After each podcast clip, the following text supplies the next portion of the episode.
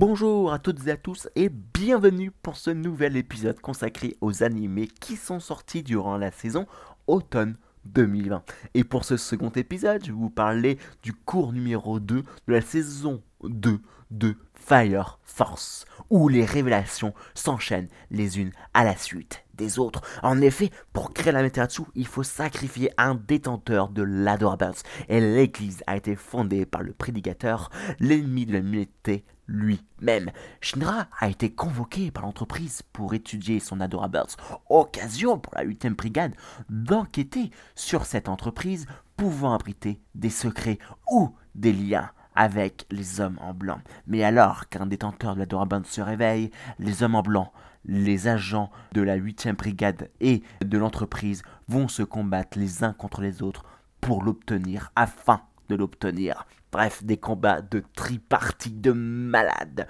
Alors, quand même, petite remarque, euh, je tiens à rappeler quand même que le but à la base euh, de la brigade, avant de combattre les, après de combattre les, hommes euh, en blanc, c'est de savoir, eh bien, d'où viennent, d'où est-ce qu'ils viennent, et surtout s'ils n'ont pas une relation, des relations avec les autres brigades, et notamment avec le support de ces brigades, qui sont entre autres l'église et avec l'entreprise. Et dans la première saison, on a vu que les l'église euh, actuelle, enfin en tout cas dans l'histoire, euh,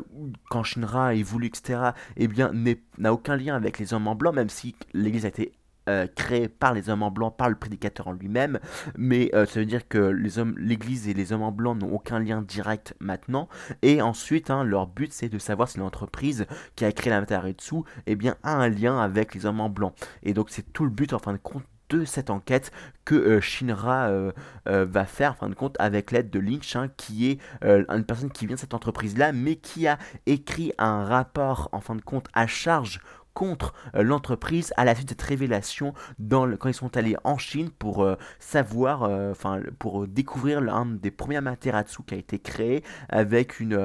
dans une falle en fin de compte où le feu a été est venu en fin de compte lors du grand cataclysme qui s'est passé. Enfin bref, je m'égare dans dans l'histoire et je suis en train de perdre complètement la critique que j'ai écrite. Donc je reviens immédiatement sur mon traitement de texte. Alors, ce que j'ai marqué, c'est que je me suis trompé. Lors de ma critique sur la première partie de cette saison numéro 2, hein, j'ai dit que Fire Force n'était qu'un petit animé, que je rappelle adapté d'un manga, d'un shonen classique, et que ça ne volait pas très pas très très haut en fin de compte. Et c'est faux, archi faux.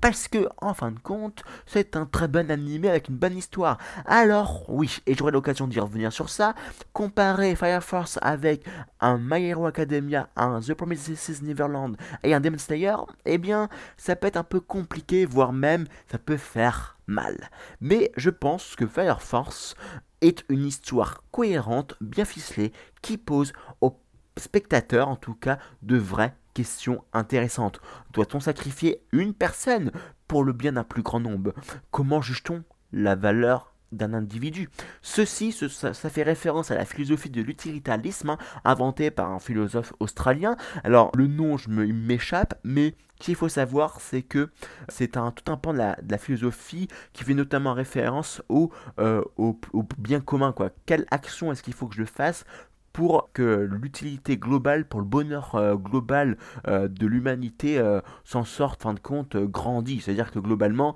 la vie d'une personne vaut mieux, enfin vaut moins que la vie de 10 personnes. Cependant, si on sait que la vie de cette personne-là à un point est pondérée plus fortement que la vie des autres, des autres personnes, eh bien il faut mieux choisir la vie de, la personne plutôt que des autres. Enfin bref, c'est un peu le dilemme du, du trolley, quoi. Hein, pour ceux qui connaissent pas, euh, dilemme du trolley ou du tramway sur internet, sur Google, vous renseignera bien mieux que ce que je pourrais vous dire. Enfin bref, et cela notamment donc grâce à la, hein, qui est une sorte de centrale nucléaire, ou un pilier, donc qui est un possesseur de l'Adorabus, a été ou doit être sacrifié afin que une zone puisse être protégée hein, des flammes ardentes qui viennent détruire le monde et parce que les hommes en blanc veulent tout détruire.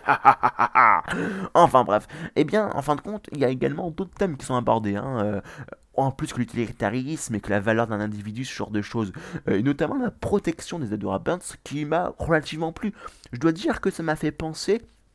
un petit peu à cette expression où pour élever un enfant il faut tout un village. Je m'explique. Dans l'histoire, chaque détenteur d'Adorables a un protecteur. Sauf Shinra, notre héros, notre protagoniste, notre main character, hein, notre protagoniste principal, qui a toute une division, euh, toute la 8ème brigade qui le protège et même j'ai envie de dire plus plusieurs brigades qui le protègent parce que le 7 capitaine euh, de la 7ème compagnie, hein, de la 7ème brigade sapeurs-pompiers euh, l'aime bien, il va l'entraîner. Euh, il y a également de la 5ème compagnie, enfin bref, il y a plusieurs individus qui le protègent. Et ce qui fait que je pense que là aussi, il y a une autre chose qui est, qui est dite, il y a une autre chose qui est, qui est avancée, en tout cas, c'est ce que j'ai l'impression, ce que j'ai, en tout cas, ce que j'ai analysé, ce que j'ai critiqué, c'est que, en fin de compte, ici, on, on dit qu'un individu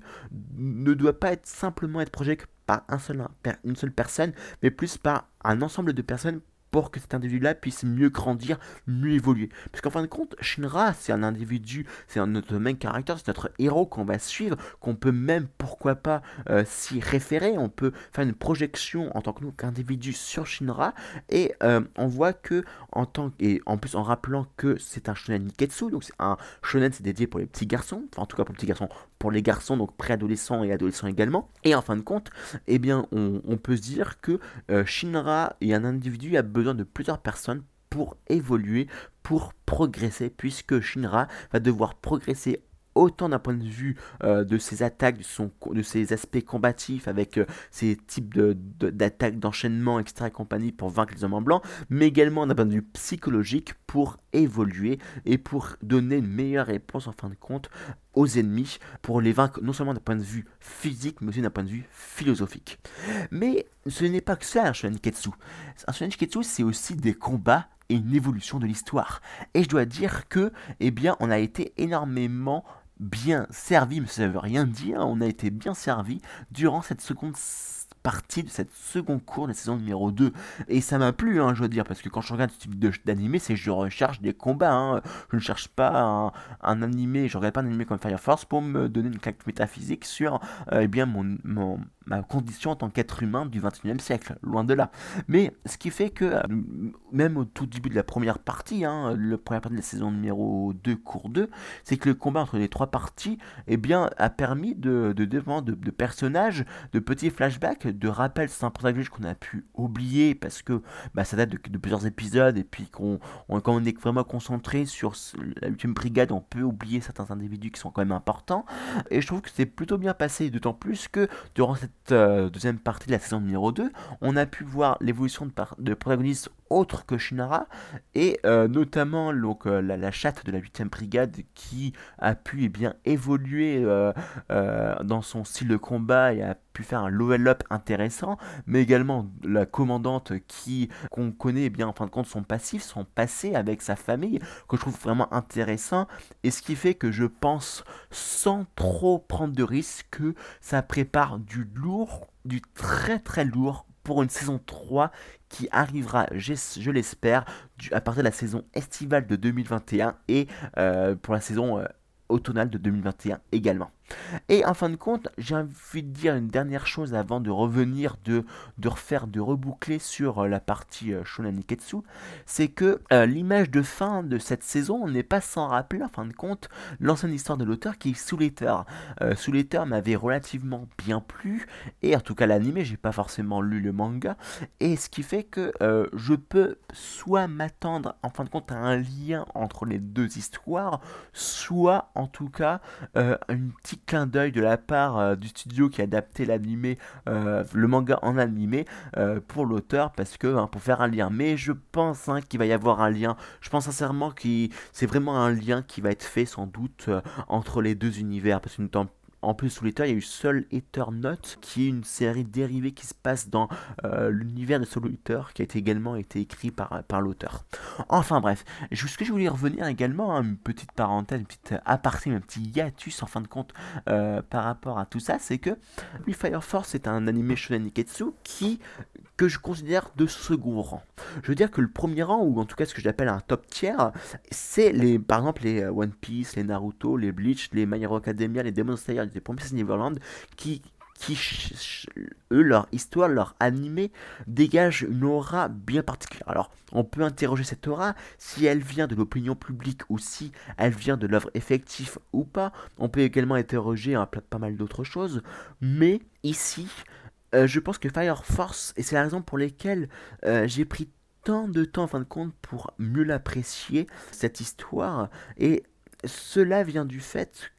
l'année dernière, j'ai remarqué que j'avais fait exactement la même critique. Je veux dire par là, c'est que durant la saison estivale de 2020, de 2019 plutôt, j'ai remarqué que j'avais pas trop aimé Fire Force et que j'ai même failli l'arrêter. Mais j'ai voulu continuer parce que l'univers Impact m'a relativement plu.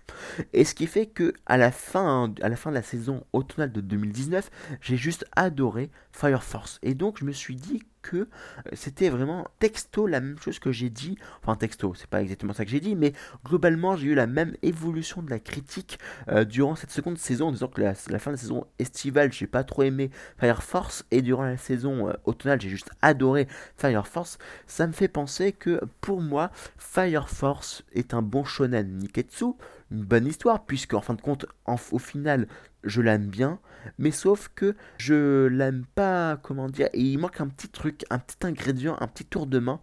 pour le rendre, pour le propulser comme un top tier, euh, comme un euh, The Promises Neverland, comme un Demon Slayer, comme un My Hero Academia, où eux, comparés à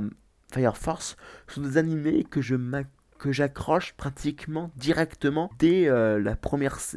partie de la saison 1, quoi, dès le premier cours, hein, dès les premiers 12 épisodes, je commence à être accroché et j'adore, je veux voir la suite, quoi. Et là, vraiment, il y a une vraie question qui peut être posée, en fin de compte, c'est que enfin moi en tant qu'individu, hein, je fais une critique euh, d'une œuvre qui est complètement subjective, puisque pour moi, toutes les critiques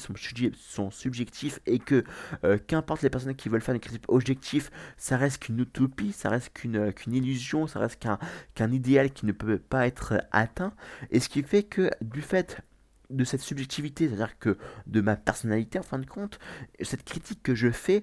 n'est pas mais comment dire, c'est le regard d'un mec, hein, d'un garçon, d'un homme, d'un jeune homme qui, qui a une certaine maturité et qui ne recherche pas forcément, qui cherche plus qu'un championnat Niketsu où il n'y a que de simples combats. Je voudrais quelque chose un peu plus supplémentaire et de ce fait, ce Fire Force, eh bien, il manque un petit truc pour vraiment le rendre eh bien, parfait, excellent, mais est vraiment remarquable en fin de compte. Enfin, c'est mon, c'est mon avis, hein, bien entendu, et euh, je vous encourage très fortement eh bien, à communiquer le vôtre, ou tout du moins à critiquer mon avis, ou à évoquer, ou à discuter avec moi cet avis-là. Alors, non pas